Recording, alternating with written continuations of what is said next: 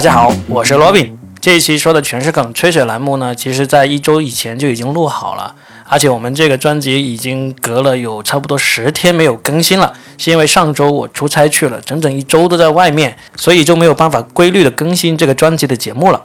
然后这一期的节目呢，那个音质可能会有点差，因为这是我在苏州出差的时候，在停车场里面躲在一辆车子里面，用一个录音笔跟老于连线录的，环境非常的恶劣，所以音质也不咋地。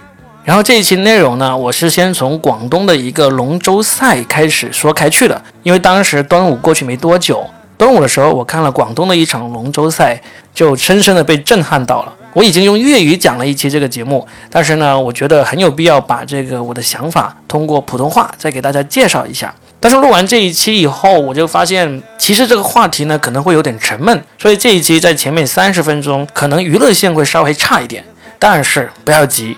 从第三十五分钟开始，就会有非常刺激的内容，所以请大家一定要耐着性子去听完这一期的节目。虽然差不多十天没有更新，说的全是梗，但是《洛宾热搜》这个节目呢，我一直在更新。然后真八卦那个专辑我也更新了一期。假如喜欢听我节目的人呢，记得把我四个专辑都订阅了，基本上是可以很频繁的听到我的节目更新的，好吧？那废话就不多说，赶紧开始本期的节目。啊，对了，在开始之前再给自己打个广告。七月十八号，我会在长沙举办我今年下半年的第一场个人专场演出。在当天晚上的演出之前，我还会举办一场这个讲座沙龙，给大家聊一聊关于脱口秀、关于喜剧的一些事情。如果你在长沙，或者你在长沙有朋友的话，记得向他们推荐一下。在本期节目的介绍里面就有我这一期演出的海报，扫描海报上的二维码就可以购票了。谢谢大家。欢迎收听我们新的一期，说的全是梗。我是罗宾，我是老于。老于啊，我们今天来聊一个刚刚过去的端午假期发现的一个有趣话题哈。哦，嗯。我先问你一个问题：你们家乡那边有划龙舟吗？好像是没有，没有是，没有是吧？嗯。好，因为我是广东人，我们那边几乎凡是有水乡的地方，它。在端午节呢，都会有划龙舟的这个活动。这个活动呢，大家都知道，其实已经是很多年的了。为什么突然我们会要想在这个节目里提起？是因为这个端午节，我见识了一场震撼到我目瞪口呆的划龙舟。我之前从来没有想过划龙舟是可以这么猛的。就是你作为一个广州人，其实也没有。看到过是吧？其实要是各位听众听到这里，你脑海里面想起划龙舟，你都无非是一个，就是很多人划一条龙舟，最终的比赛的目的都是为了看谁最快到达这个终点，对不对？对。我一直以来也是觉得，哎，其实也没啥意思，就是一个传统民间活动嘛，就看谁划得快嘛。然后也有技术要求，就是要整齐划一，然后呢，大家力量又够要够大，这样子就差不多了。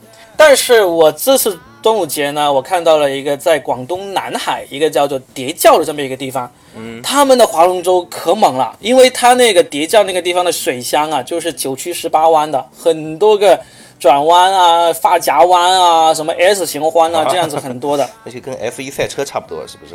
对，这个呢，就是他们划龙舟比这个 F 一还要刺激，因为为什么？因为它你知道一条龙舟有。十几二十米那么长嘛？对，嗯，很长。然后呢，他们在这些狭窄的河道里面，他们需要转弯的话，必须像赛车一样，来一个漂移式的那个入弯，他们就真的可以做到。对，关键是，嗯，龙舟是要拐弯的吗？是要拐弯的。就是这次震撼我两点，就是第一个龙舟要拐弯，这个以前我没有注意到。但是呢，设计出来好像就不是为了拐弯的，是不是？真的是要拐弯，就是一个是拐弯，这个都已经有一点点颠覆我原来的认知了，但是也还不至于那么颠覆，因为毕竟我们也隐约见到过有一些在这种窄小的河道里面比赛龙舟的那种场景。真正震撼到我的是这次龙舟拐弯的时候，他们利用的是漂移技术。漂移是怎么漂的？就是我们都看过赛车的漂移嘛，就是一个过一个猛的弯的时候，它速度不减，但是呢，它就忽然把这个前轮给杀死，然后呢，后轮就利用这个惯性就向前飘过去，那整辆车子就把这个弯给过了，然后就车头继续再往前冲。基本上它过弯那个速度就不会减下来多少。嗯，那么这个龙舟也其实是哦，对，很酷，也是一个很高的技术，当然对车子那个损耗也是非常的大。但是这个龙舟，你想一想，它一条龙舟上面这么长的龙舟，它很快速的去到这个弯道，突然间它这个船头就几乎不怎么动。然后呢，那个船尾它就一个甩，甩到前面去，然后船头呢就过了这个弯，往前再继续往前滑过去。这就好像对，像是一个集装箱车子在那个路上面这种漂移。对，就像一辆集装箱车忽然就过了一个什么呃法夹弯，呃，这这个这个九十度弯，甚至比那个九十度还要大的弯，这么一个做法。就是你可以想象一下，从力学的角度来想象这个事情是需要多大？你你怎么把这个船头给定住？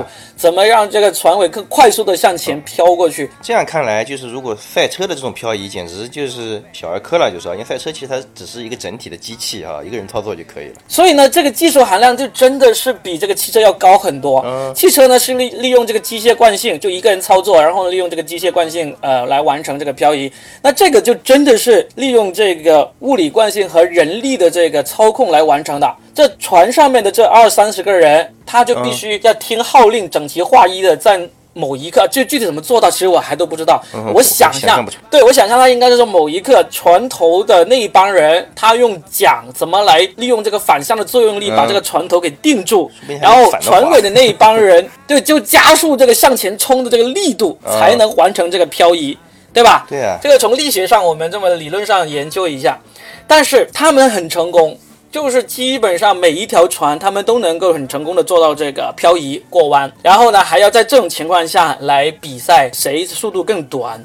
那我为什么想要拿这个出来说呢？我就是觉得这个运动啊，如果我们中国的这些呃龙舟协会啊、体育协会啊，或者当地政府这些人，他们有心啊，嗯，是真的有可能把这个运动变成一个世界性的运动的，哦，因为就像 F 一那个样首先子？比 F 一好看多了，我跟你说，这倒是啊，就这样子。你首先你你你知道，现在赛艇是有国际性赛事的，就世界大赛的，对吧？嗯你你可以想象一下，就是最著名的，可能就民间的，就是以前什么呃英国的这什么牛津大学和那个剑桥大学的每年的赛艇比赛，也是这种多人的。然后呢，有这种奥运会的赛艇比赛，嗯，但是呢，他们多人好像一条艇好像顶多也就呃两四个人、八个人，哎，对的对的，而且也是对，我猜就最多就这么多了。嗯，他们是直线比那个速度的，但是没乐趣啊，对不对？对呀毫无乐趣可言。你就是比速度快嘛。但是这个漂移龙舟，假如能够把它变成一项运动的话，那个观赏性可大多了。嗯，技术怎么做呢也也高很多哈。技术含量高太多了。就是怎么做呢？首先，我觉得像南海叠教这种地方呢，啊它肯定它现它其实它现在每年一年一度的这个龙舟比赛也已经变成了盛会，已经有电视台来直播，也有网上直播了。但是呢，它还不够大，因为它地方小，它现场的观众就只能容纳那么一点点，嗯对而且一年只有一次。那如果要把这个漂移龙舟的技术发扬光大，其实最适合的就是举办这种正式的国际大型赛事。在哪里举办呢？在那种大湖里面举办。大湖里面就是说，哦对，嗯在一个大湖里面最适合，因为你知道很多什么摩托艇比赛啊，什么大型的皮呃那个皮划艇比赛都是在湖里面举举办的。嗯，湖里面就安全好控制，对吧？然后呢，观赏角度也够多，拍摄也方便。嗯你在湖里面，你就画出一片区域，你就用这种浮球相应的障碍物、安全的障碍物是不是？对，做出赛道出来。这样子的话，这个赛道呢，你甚至这个赛道设计都最后都会变成一种规范的啊，有什么直道就比速度的，有这个小转弯比这个简单的转弯技术的，然后有这种发夹弯，有这种什么 S 型弯。就都设计好之后，嗯，很简单嘛，你就用这些障碍物，这种泡沫浮球这种障碍物来做这个赛道，就是翻船了也不会出什么问题，对吧？嗯，因为你看，在南海那个叠加那个地方，有时候他们翻船了，会直接撞到桥上，撞到那个河边的啊船就摔碎了，人可能也会撞到墙上，很危险。但是你在大湖里面，你这些障碍物都是泡沫，都是那个充气的东西，你撞上去也不会有什么危险，对吧？嗯，所以呢，它要是能够设计出来这么一个，就不管是从这个观赏性以及技术考验，因为你设计好这些赛道，其实就是考验你的技术达能不能达到，你的团队协作能不能达到。然后呢，从赛事本身的技术含量，然后到这个转播、直播，到现场观众，这些我觉得都可以足以做成一场媲美这种 F 一 F1 赛车的这么一个大型赛车。你想想，在上海的 F 一赛车，嗯，甚至这个事情呢，你可以变成一个世界巡回比赛哎，对对对就像马拉松松一样。是的，嗯你看看马拉松其实是一项多么单调的运动，虽然它真的跑起来有很多技术，但其实真的挺单调的，对吧？嗯但是你看到那些职业马拉松选手，他每年就是辗转于全世界各地参加这种马拉松比赛，这就是他们的职业生涯，而且能够变成超级明星，获得这个大量的财富。只要你是厉害的运动员的话，这个漂移龙舟它一样可以复制的。全世界每一个发达的城市，它几乎都是跟湖和河是相连的。嗯，对吧？你在上海、在北京、北上广深每一个城市都能够适合举办。国外的美国纽约哪里都有这种大湖大江，是吧？嗯，都可以去做的。然后只要把这个做起来的话，其实我觉得不但可以变成一项真正欣赏心悦目的这个体育赛事，而且也把这个中国这个龙舟文化给往外输出了。我甚至想啊，就有一些城市，它其实就是以水乡和水道著称的，对吧？说不定也可以试试啊。嗯，只是要设计它就是符合它水道的这个船而已啊。有可能它不是每只船四十个人，有可能三十个人、二十个人，短一点的啊什么的哈，这也可以。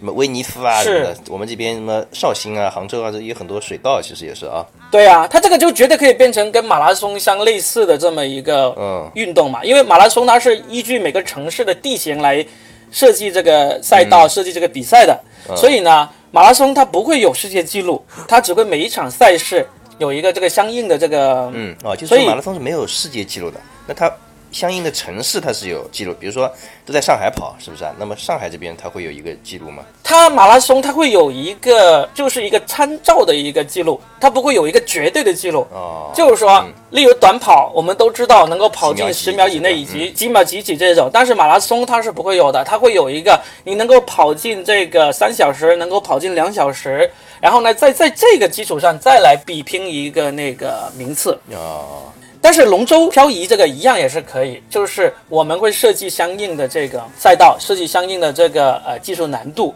然后呢，如果是这种在湖上面搭出来的这个赛道的话，那就肯定是可以设一个世界纪录。就像你所说的，在一些不同城市的这个水道里面比赛的，那就只能是在这个城市来进行比赛了。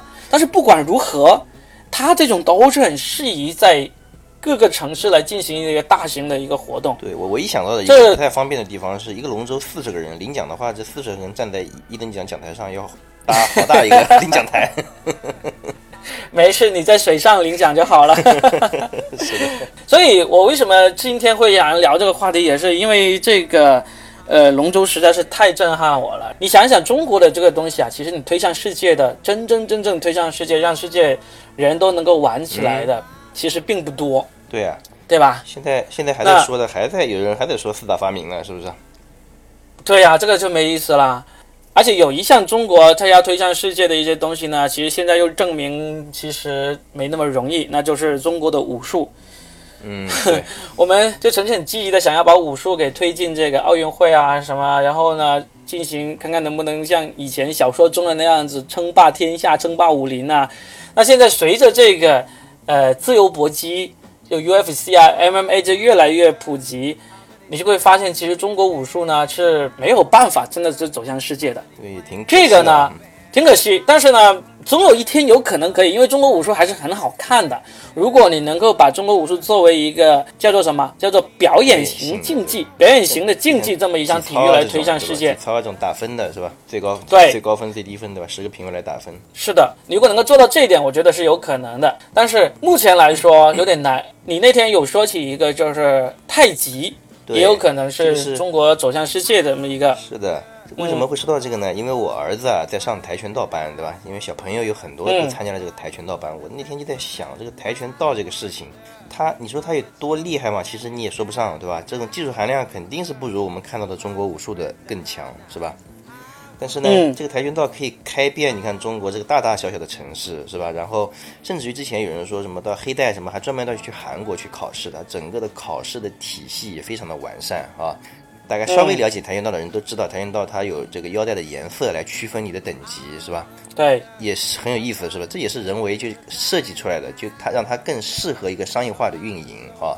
但我们的、我们这边的武术其实还没有这样的一个设计成一个成熟的商业体系的东西。其实这个跟我们推广武术的那帮人有很大的一个关系，就是现在武术这帮人呢，就是太呃限于个人的利益了。嗯就是你知道现在国内有一些人正在进行这个对武术进行打假嘛？嗯那这些人无一例外都挺惨的，就是他们很能打，他们遇到每一个那种传统武术的呢，他们都能够赢，赢得很痛快。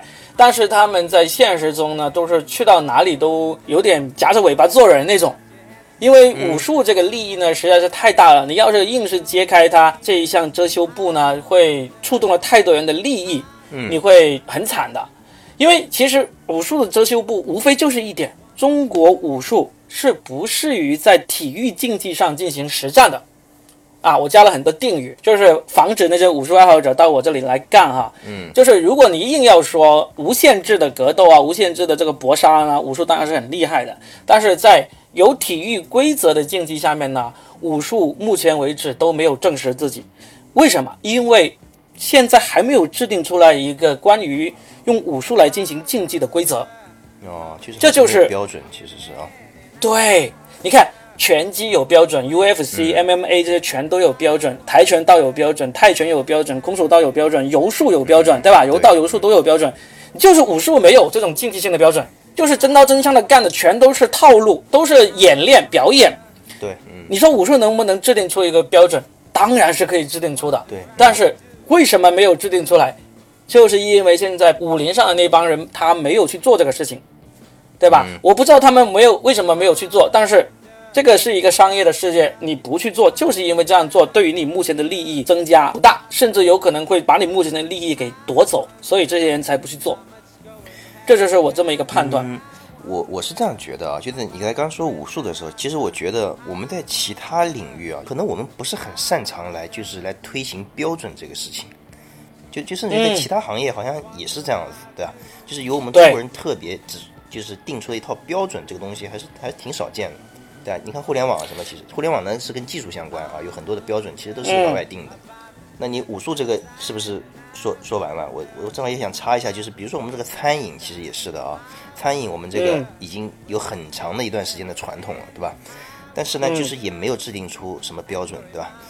甚至于这个其实我不同意。啊、我不同意，就是我知道你想说什么，但是我先说一说我这个意见。好中国人其实是很善于制定标准的，嗯但是你得让中国人有办法在制定标准之后，大家一起来遵守这个标准，反而是最难的。你刚才说到餐饮业，我举两个例子来来来印证一下我的观点。第一点，餐饮业，海底捞你去过吧？嗯，我去过，海底捞就自己制作了一套标准，而且这个标准行之有效，震惊全世界，嗯，对不？对？嗯，对，嗯海底捞，你从等位到上洗手间，到上桌，到离开，所有都是有一套他自己的标准的。嗯你想一想，你现在想起海底捞，你必然你就你你都能够马上想出来几个标准。第一个，你等位的时候肯定是有很多东西让你吃，有很多娱乐呃项目给你，有很多服务免费提供给你的，这就是一个很明显的标准，对吧？然后你会知道，只要在海底捞坐下来，你会你的手机啊这些小物品，它会有东西提供给你装的，对吧？是的，还有一个比较好玩的标准，就是如果一个人去的话，它是有可以在你面前安排一个很大型的公仔陪你一起吃海鲜、吃火锅的，是不是？这些你不要小看它，这些都是他们创造出来的一个标准。这种标准呢是海底捞独有的标准，它在海底捞战无不胜，让海底捞成为一个最成功的一个中式餐饮企业。这是第一个例子。嗯那那至于这个例子能不能推广到行业里面，人人都来遵守呢？这个呢，其实就再说了。但至少海底捞它是一间又一间的海底捞，都是按照它那一套标准来开起来，然后开到全世界的。嗯，这是这是第一个。然后第二个，你说中国人不善于制定标准，请问你有听说过中国有一个神奇的地方叫做东莞吗？啊，东莞的 ISO 服务体系标准，请问你听说过吗？这个我还真没听说过。啊，你没听说过？你是没有体验过，但是连没有连听说都没有听说过吗？我没有听说过啊，东莞的 ISO，好啊，这我也是听说过啊，我没有体验过哈。啊，呃，这个我们不能深深说，但是呢，我们一点即过啊。嗯，这个就是曾经东莞的服务业闻名于全国的一个服务行业标准，就是当你作为一个男性，你去到东莞以后，你需要得到服务的话，你基本上去到哪一个场所，你得到的服务流程基本上都是一致的。哦，这就是东莞的嗯嗯啊，老于你还是太单纯了啊！虽然我也很单纯，我也是听说的啊。我有一个朋友他去过，啊，他告诉我，东莞的这个 ISO 服务标准是真的是哪里都差不多一致的。哦，我有一个朋友，我有一个朋友告诉我的，嗯。嗯，你继续说回你刚才想要说的这种嗯餐饮的这个服务标准，你是想要举的那个例子是呃那个对，我是麦当劳是吧肯德基、麦当劳的例子，对，确实是因为嗯首先啊，就是我觉得肯德基、麦当劳呢，它是第一个把餐饮这个事情啊做成了像工业流水线一样的这样事情的企业，就是哈，就它可以用、嗯用流水线来生产食物，对吧？其实它是做到了这样一个事情，所以说这里面呢涉及到了一个工业化的事情，对吧？因为我们在内容行业也经常提到这个词，叫工业化，就是哈。那我们我们也嗯试图就是把我们的内容生产也像跟工业绑定在一起，对吧？跟工业的流程绑在一起。但我觉得这一块好像确实是西方人更擅长一点，因为工业化本身是从他们那边开始的，对吧？我觉得他们更擅长，其实也无可厚非。嗯，那、嗯那说到海底捞嘛，那我觉得就是首先，我觉得海底捞这个规模呢，它可能没有办法跟麦当劳啊、肯德基这样来比，对吧？那第二呢，就是说海底捞其实出现的时间也确实比那两家要晚很多啊、晚很多了嗯啊。所以说，在标准推广上面，甚至于还有其他的领域，对吧？就就是整个的真正的这个 ISO 这个词，我觉得应该也是 ISO 是国外的词还是中国的词啊？ISO 应该是 international 国外的就是是 international 的，是不是？对，不是 international，是那个工业吧，in in Industry，institute 啊 standard，嗯，我忘了，我忘了那个当年我做过这一行，我居然都忘了，嗯，所以它也是个英文的缩写，对吧？所以说本身本身这个标准标准这个词儿，说不定就是从工业化当中来的哈。嗯，嗯，所以说我觉得老外的这个这个思维本身啊，他可能会更多的关注在这个地方，对吧？甚至于就是我们之前聊到的，就是我们内容行业的一些节目的模式，是吧？就是那嗯些老外他会把它变成，就是整个的节目如果做下来之后，他会把它变成一套一本本子、一套流程，对吧？比如说我 Bible，对哎，对的，变成个 Bible，像什么中国好声音，对吧？中国好声音它当时是有整个的一套节目的流程的，甚至于用几个机位，对吧？导师是几个人构成的，里面几男几女哈，那几个机位怎么来布设，对吧？它最后都会形成这样一个东西，对，所以制作手册他们这个叫做，会让他就是整个的各种产业到后面会变得很容易复制，是吧？这是他们的一个工业化的思想在里面起作用啊。是的，但是这一套我们已经了解了，就是说，嗯，我们今天想要聊的也就是这一点，就是我们会知道所有的事情，如果你能够长久的做下去，你就必须有一套标准流程，嗯对 SOP 啊，对对对 Standard 嗯 Operation Procedure。那好，有这个 SOP 之后，其实我们就可以把它应用到现在，我们才发现，其实我们老祖宗留下来了很多东西。嗯，如果我们用这种标准流程的思维去考虑的话，它其实是可以给做起来的。嗯，确实是，嗯，对吧？就从这个龙舟这个出发嘛，你看我们龙舟都有多少年的历史？至少有一两百年的历史了吧？龙舟、是不是从屈原那时候开始？我不太懂得考究了，但是嗯至少我们目前看到的这种很多人来赛龙舟的这个场景呢，应该是超过一百年的历史啊，有没有两三百年我不知道，但是呢。既然我们就这么照直玩了，都玩了那么一两百年、两三百年，那现在其实你看马马拉松这个全球巡回赛事这个事情啊，也是才几十年的时间，我们其实就可以参考这个事情来做这一点，对吧？嗯，是的，把这个流程给打通，把这个规则给制定好，这就会变成我们去把它走向世界的这么一个方向。嗯，那这样的话，中间可能要规定很多东西，对吧？比如说龙舟的长度啊、人数啊，对吧？对所有的部件啊，哦，对，这些都应该要去规定的。就像你所说的，我们很多东西都是从国外的那个他们做的那个方式里面来的。你可以看到，这种把一件事情变成标准化流程来做的是老外他根植在骨子里的一种行为。是的，嗯我现在突然想起一个例子，其实也是很震撼的，就是当年我看这个《越狱》这个美剧的时候，嗯，你看过这个剧吗？我看过，嗯《越狱》这个美剧的时候，他这个男主角就是这个 Michael Scofield 是吧？他不是要呃进去监狱里面救他哥哥嘛？嗯，他进去之前他就做了这种大量的那个研究，其中里面有一个细节震撼到我了，就是他其中有一个步骤，他是需要在那个犯人放风的那个长椅子上面有一颗螺丝，嗯，他要怕要把那个螺丝给拧下来，然后用这颗长螺丝来做成一个工具。要拧动这个螺丝呢，它就必须要有一个硬币，这个硬币的大小它也是准备好的一个硬币。他怎么知道这个长椅上有这颗螺丝？以及他知道这个螺丝的规格，它适合用哪一个硬币去把它给撬下来呢？嗯，就是他在进去之前，他就已经找到了图纸，然后呢，这个图纸上面就规定了这里有个长椅，这个长椅上面用的是什么螺丝，嗯，这些这么细节的东西都规定到了，当时就很震撼我，我就想一想，我们去建造一个呃监狱。我们会有这么详细的这个长椅子上面嗯，的用这个螺丝什么规格、什么长度都规定下来吗？我觉得不会，对不对？哪怕你规定了，你能确保施工方他是按照你这个图纸施工的吗？是不是？嗯，这个就是很重要的问题。对从标准制定到这个最终实施，嗯是的这些东西呢，其实我们经常说，我们跟别人的一个软实力的一个区别，其实这就是一个很重要的软实力的区别。我们嗯对于做一件事情的标准化，从设计到执行上面嗯甚至的那个力度就是对吧？就是认知和态度上面是其实也是有不同。就哪怕我自己其实也是的。就比如说我看到一个嗯规则的时候，那我记得以前有有些我不知道是故事还是什么，因为我没去过德国，听说德国人特别的死板，是吧？因为他太按照规则来做事情了。你如果在街头的两个厕所门口，你贴上男女啊，干嘛？啊，电话亭对吧？你贴上男女的标志，男人就会在那个男电话亭排队，女人就会那个女电话亭会排队。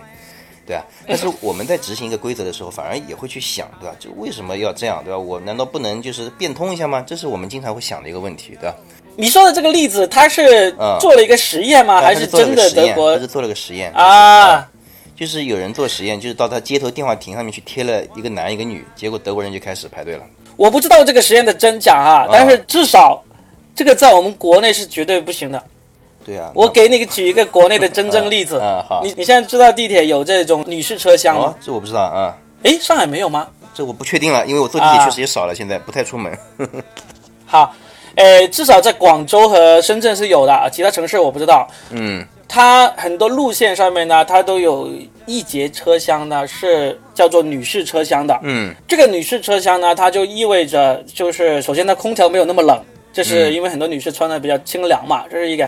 第二个呢，它就是尽可能的杜绝男士进入，因为就会少很多这种、呃这种骚扰事件的发生。但是我可以观察过这个事情，我经常看到有些人他就是这男士他就在女士车厢那里排队。那我也观察过这些会在女士车厢排队的人，他们基本上我能够判断出来，这些不是故意想去占便宜揩油的那些人，嗯而是他真的没有意识到我不能站在这个女士车厢。这个这个是我希望听到我们这个这期节目的人，你们有特别是女士，你有在女士车厢坐的话，你会看一看。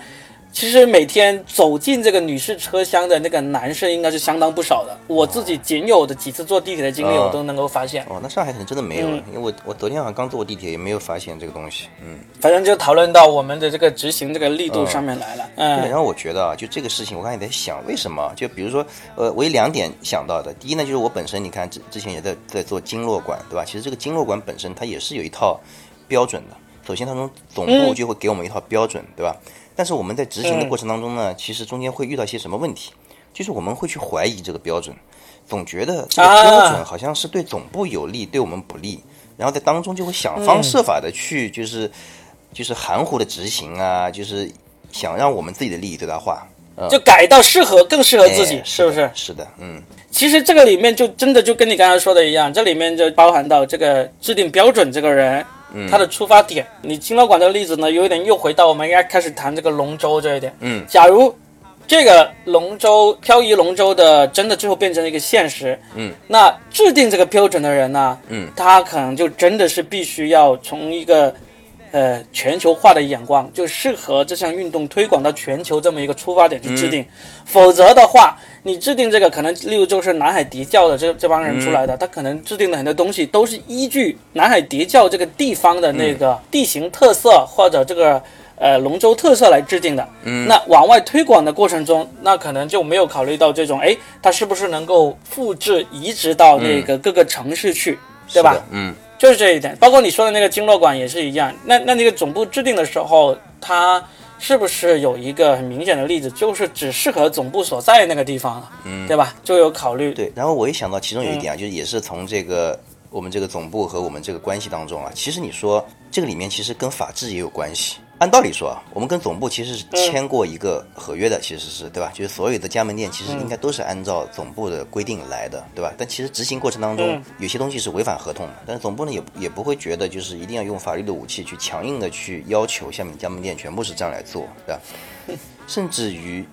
我又想到一点，就是我们对这个政府或者说一个制度的信任度上面啊，其实可能跟西方世界也不太一样。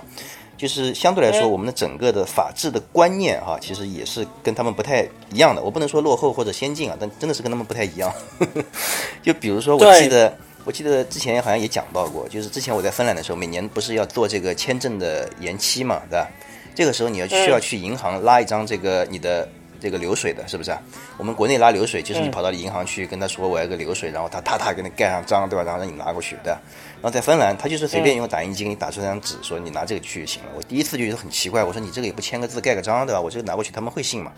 然后他就说他很霸道的说，他就说我们这是在芬兰，啊，所以说这个事情也给我了一一个就是一种感触啊，就是说他们对整个的，就是这种什么呢，算是公共的机构的信任程度真的是非常高。嗯，嗯，然后当然了，这背后呢其实是有强大这个法治在在就是在起作用的，是不是啊？就是说中间它确实也是，如果你违反了它的违它的成本也是很高的，所以说大家就是选择了去遵守这个东西。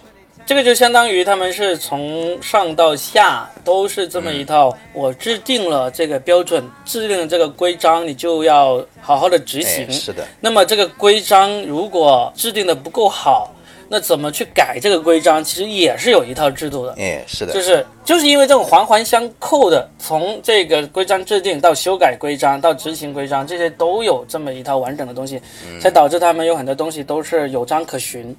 那我们现在其实就呃还在一步步的往这个过程当中。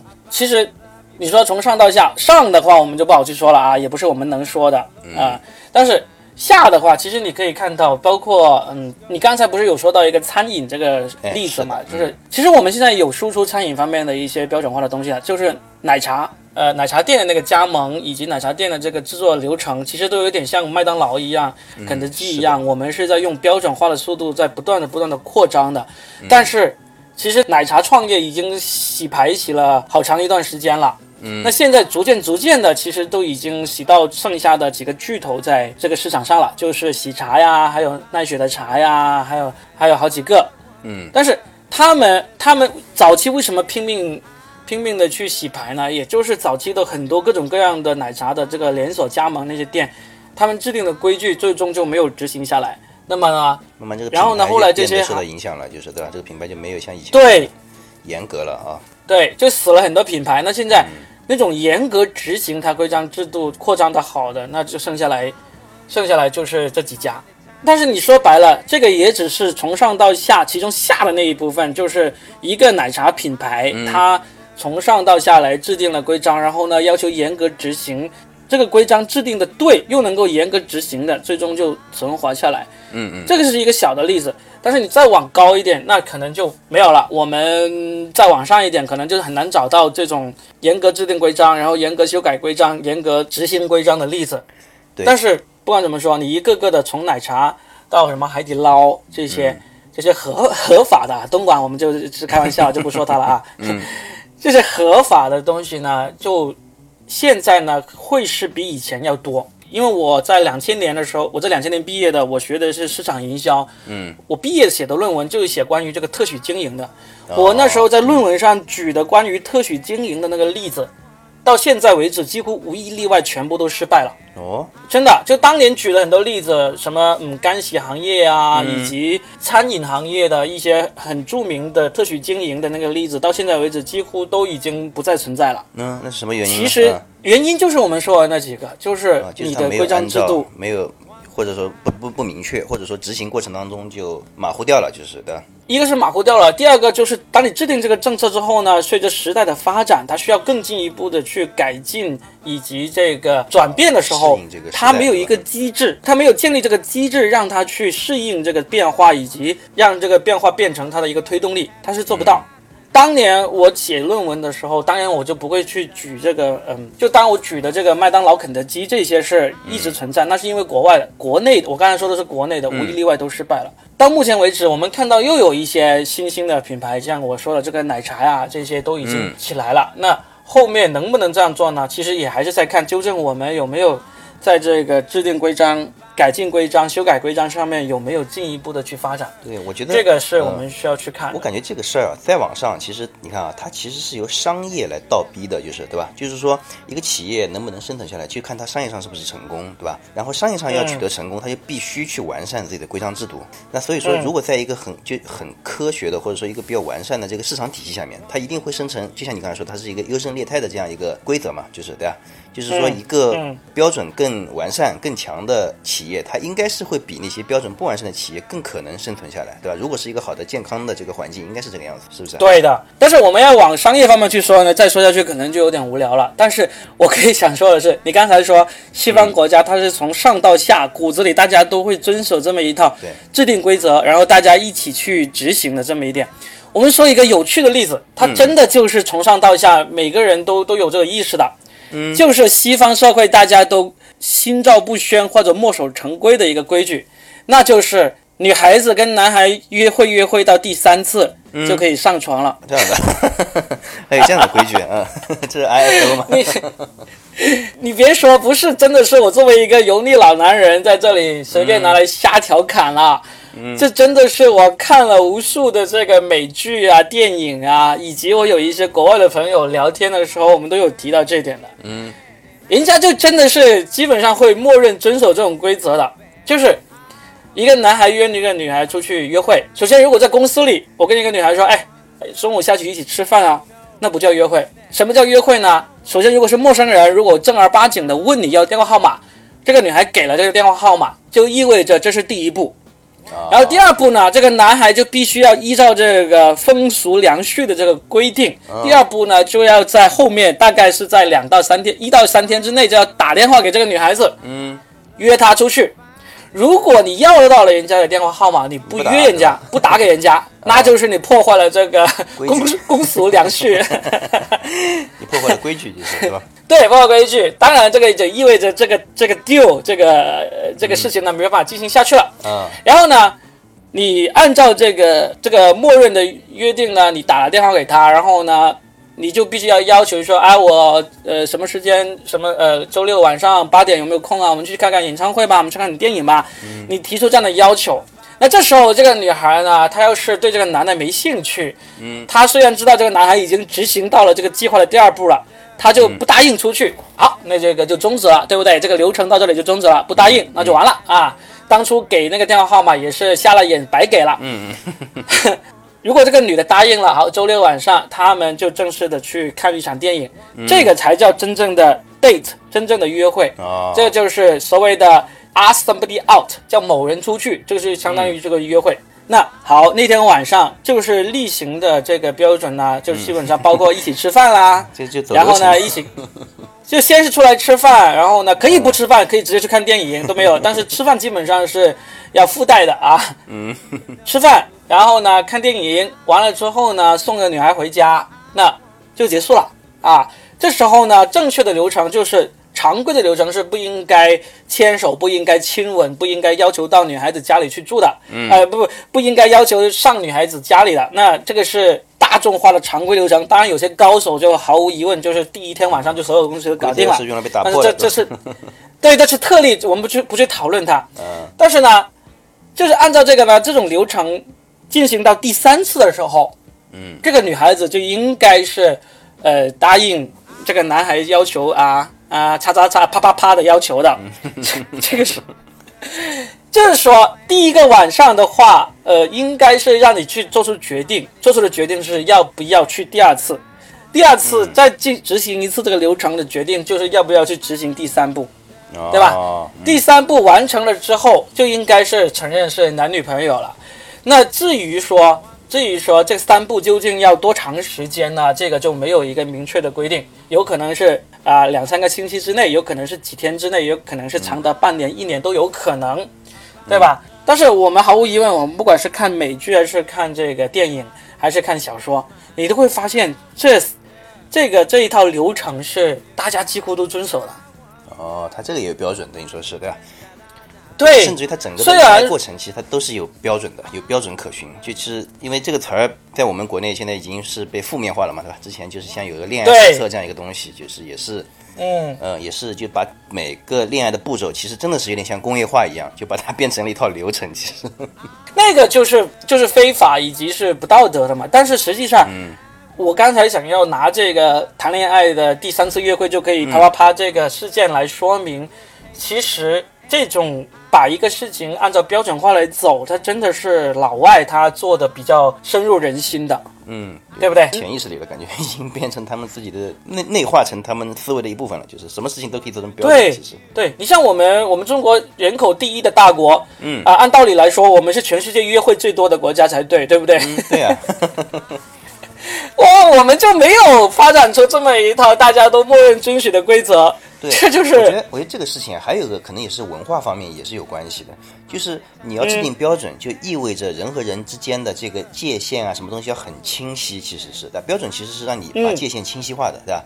但是我们的文化当中呢，其实反而是模糊的，就是比如说我们相互之间，如果要把一件什么事情搞清楚，我觉得尤其是北方啊，其实北方比南方还要模糊，就是更多的就讲感觉啊、情感啊，对吧？南方其实因为相对来说商业化发达一点啊，就是相互之间的界限会更清晰，会比如说一些合同啊、干嘛的也会更清晰啊。但是我想起来，其实我们在约会方面也有标准，哦但是这个标准是反人性的。哦，我们有非常强的标准，那这个标准是反人性的。那个标准就是在结婚之前不能有性行为，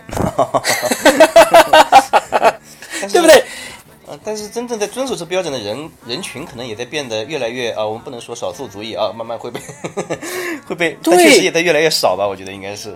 这就是不对的地方，就是你有一个非常强的标准，但是这个标准呢是大家都在大规模的去打破它的，嗯，这个就不是一个好的标准，对不对？但它可能如果是一个道德标准，主要是对吧？嗯，所以我的意思就是说嘛，我们是全球人口最多的国家，我们是嗯。全球约会最多的国家，但是我们没有发展出一个人人都觉得，哎，这个标准挺对啊，我很乐意、很主动的愿意去遵守它这么一个标准，对不对？嗯，就是因为我们这种所谓的契约精神不够强烈，嗯，你就会导致会出现很多的所谓的现在的这个 PUA 啊，还有呃所谓的绿茶婊啊这种、是吧？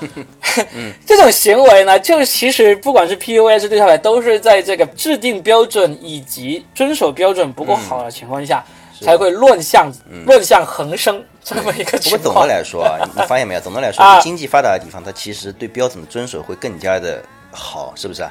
就是拿排队什么来说，对吧？因为大家都会知道，就是说只有遵守了这个规则，对吧？其实才能保证大家的一个利益啊。是啊，嗯，就哪哪怕比如说哎拿排队啊什么来说，其实都要好很多。是你看我在上海，我就看到上海这边的排队的情，那个状况真的是全国有名啊，就是。但是呢，上海的排队的情况还比不上另外一个城市，哦那就是香港。哦，那香港 是对他们排队真的是很狠，那这也印证你说的那一点嘛，就是越是发达的城市，它这种标准就会越多，包括排队，包括这种遵守规则这些也是越多更愿意。去遵守，因为他们确实是得到了规则带来的好处，是吧？是的，所以我们今天就从这个一个龙舟比赛，就假如要把我们这么好的一个东西推向世界，把它扩大化，该怎么走？现在我们得出一个结论，就是真的应该先从这个制定合理的这个规则开始，然后呢，再一步步的往前走。对吧？也挺有意思的。反正这个话题，希望大家听完不会觉得我们，反正我们这个栏目就叫吹水嘛，就是瞎逼逼在瞎吹水的。呃，也希望大家能够得到一些启发啊。包括我说的这个，我觉得可能这期节目完了之后，可能大家会感兴趣的，就是我们后面说到的这个约会规则，这个，嗯，希望大家也在评论里面都给我们透露一点，这个现代年轻人有没有新的约会规则出来，是吧？我们俩都是，是或者 我们俩都是呃，或者已经约到第三次的男孩，可能就拿着这个节目去问这个，我们已经这个啊，这个有个规则，不知道你有没有听说过？可以把我们这个节目推荐给你的约会对象听，就是你第一次约会完了之后，你就推荐给这个女孩听。你说，哎，我听到一个很好听的节目，叫做说叫做说的全是梗，他们有一期专门说到了 这个约会的事情，我推荐你听一下，对方就会明白了。呃，第二次了，嗯。很有可能。好吧，那我们今天就聊到这里吧。希望大家，我希望我们的节目能够为大家的生活带来一些啊指导性的意见哈。好，我们下期见好下期再见啊。嗯嗯嗯，拜拜。I wonder how many times you've been had, and I wonder how many dreams have gone bad. I wonder how many times you had sex, and I Do you know who'll be next? I wonder, I wonder.